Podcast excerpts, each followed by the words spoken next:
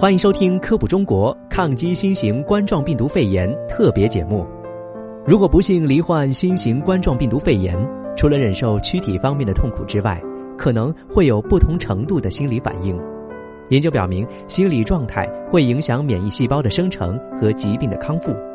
战胜疾病不仅要靠医护人员的专业治疗，还需要患者自我调试，以积极的心态面对。除了上期我们说到的三种方法。接下来还有四种方法。第四，与外界建立连接，寻求支持。虽然接受治疗时被隔离在有限的空间内，但是内心要和外界保持连接。如果病情允许，可以跟家人、朋友打电话、发微信，从他们那里获取支持，汲取温暖和力量，增强战胜疾病的信心。第五，激发内在资源。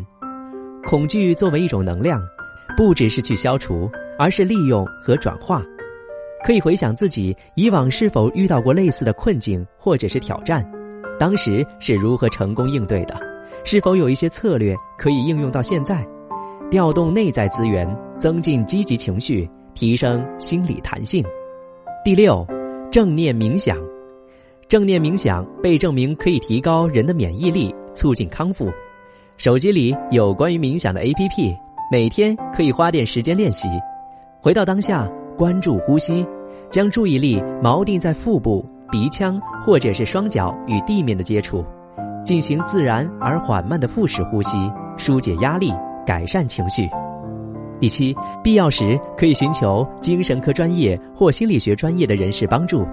如果确实有严重的失眠、焦虑和抑郁，影响康复时。